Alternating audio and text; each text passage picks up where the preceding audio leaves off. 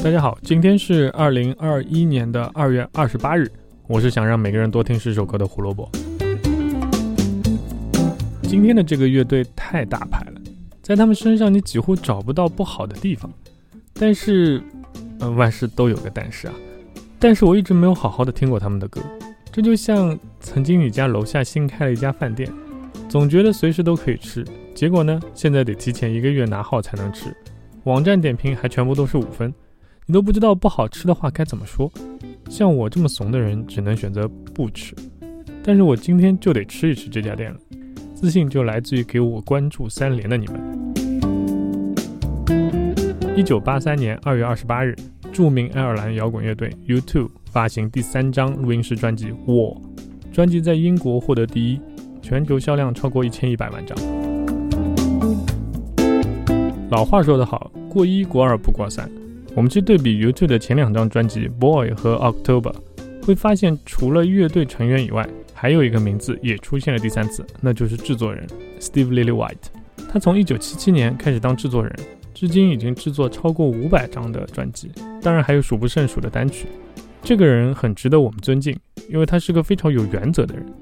他曾经说过一句话：“我只会和同一个对象合作两次。”这种见好就收、不贪图迷恋的做法，就很让人喜欢。对啊，这不说好两次吗？怎么第一、第二、第三张专辑上都有你啊？哎呀，盛情难却嘛。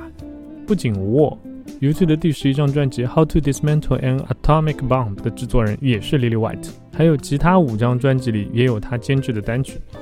想想也确实，猪队友不少见，好的工作伙伴他是真的很难找啊！真的，我信了。在我点进 Lily White 制作过的专辑列表，我真的差点信了。本来是想截一些图来证明他和 YouTube 是真爱。你看啊，他和 Lunacy 啊、Rolling Stone 啊、Chris Cornell 啊等等，甚至只有一次合作。哎，这个 Morrissey 这里为什么写了三张专辑啊？Dave Matthews Band 这里可是有五张啊！我信你个鬼啊！除了制作人，专辑录制的录音室，乐队也继续使用 Windmill Lane Studio。不过你们现在去那儿一定找不到。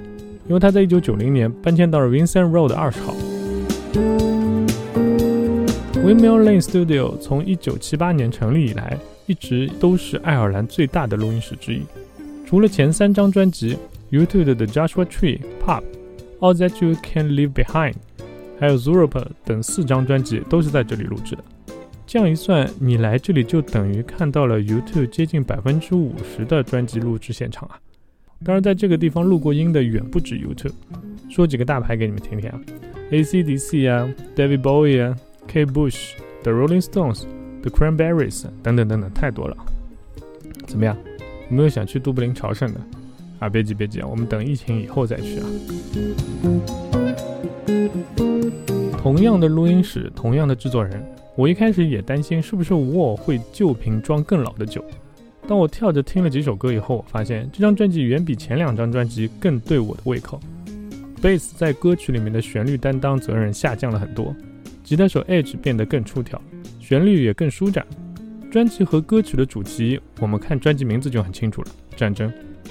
这个在开场曲《Sunday Bloody Sunday》就已经表示的很明确了。这首歌聚焦的是一九七二年一月三十日发生在北爱尔兰第二大城市 Derry 的 Bogside 地区发生的一场屠杀。英国士兵面对游行队伍在不逮捕的情况下，直接开枪射击了二十六名手无寸铁的平民百姓，其中十三人当场死亡，还有一人因为伤势过重，在四个月后也被死神带走。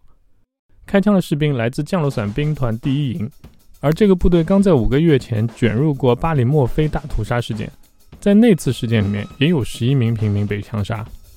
我们可以听到这首歌里面，Bono 用很无奈又很悲壮的声音唱着。I can't believe the news today. I can't close my eyes and make it go away. 其实这个题材不止 YouTube 写过，约翰列侬和保罗麦卡特尼两个人也分别写过。保罗麦卡特尼那首歌的名字叫做《Give Ireland Back to the Irish》，约翰列侬则写了一首和 U2 名字一模一样的歌曲《Sunday Bloody Sunday》，收录在他和小野洋子的专辑《Sometime in New York City》。这首歌里最亮眼的部分就是加入了小提琴的部分。这位小提琴手 Stevie Wickham 因为在公车站搭讪了 U2 的吉他手 Edge，所以得到了这个机会。这样能碰到也就算了，他还问了 Edge 一个神奇的问题：朋友，你们下一张专辑会需要小提琴吗？我都怀疑这位仁兄是不是从我们现在这里穿越过去的。你说这问题还能更精确吗？再精确一点就成了你们会写一首新歌叫 Sunday Bloody Sunday，我觉得在里面加一些小提琴会更好听，你觉得呢？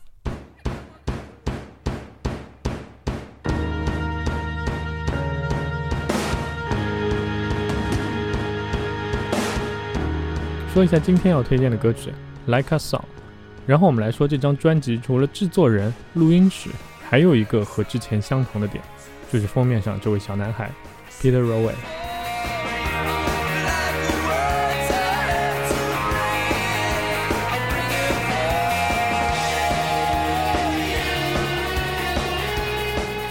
现在这个小男孩已经成长为了一名摄影师，不过别以为照片是他的自拍，拍照的是他哥哥。YouTube 的主唱 Bono 和他哥是好友，于是 Peter Rowan 五岁和八岁的照片就成了专辑的封面。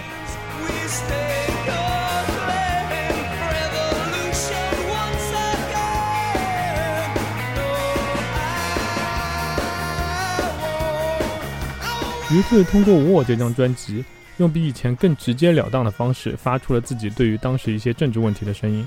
我们刚才说的《Sunday Bloody Sunday》也被认为是最伟大的政治抗议歌曲之一。主唱 Bono 说：“1982 年的主题就是战争，从弗兰克群岛到中东和南非，到处可见的战争。”乐队希望通过这张专辑来敲醒已经麻木的人们，也让 Youtu 从人们惯有的印象当中脱离出来。专辑发行后得到了高度的评价，当然除了英国的媒体以外，这是 Youtu 第一张在英国专辑榜拿下第一的专辑。这个第一的含金量是很高的，因为它挤掉的是 Michael Jackson 那张载入史册的专辑《Three》了》。滚石杂志给予 War 有史以来最伟大的五百张专辑第二百二十三名的位置。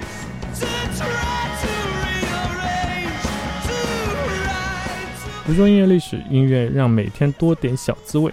最近每一期节目的视频我都要干很久，如果觉得内容还不错，也请大家多转发支持。在我变成熟手之前，一个星期会有那么几天发布的时间可能较晚，请大家体谅我日更的压力。也有朋友跟我说，你其实不用更新那么频，人家一两个星期才发一个节目。啊，话虽如此，但是这是我对于这种很明显的时间戳节目的执念吧。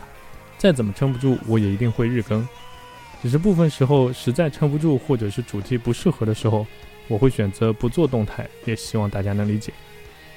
明天三月的第一天，这张专辑太重要了，我估计没有办法说得很全面，但是大家就当一起来给这张专辑过个生日吧。明天我们来说说四十八年前发行的 Pink Floyd 那张月之暗面的故事。拜拜。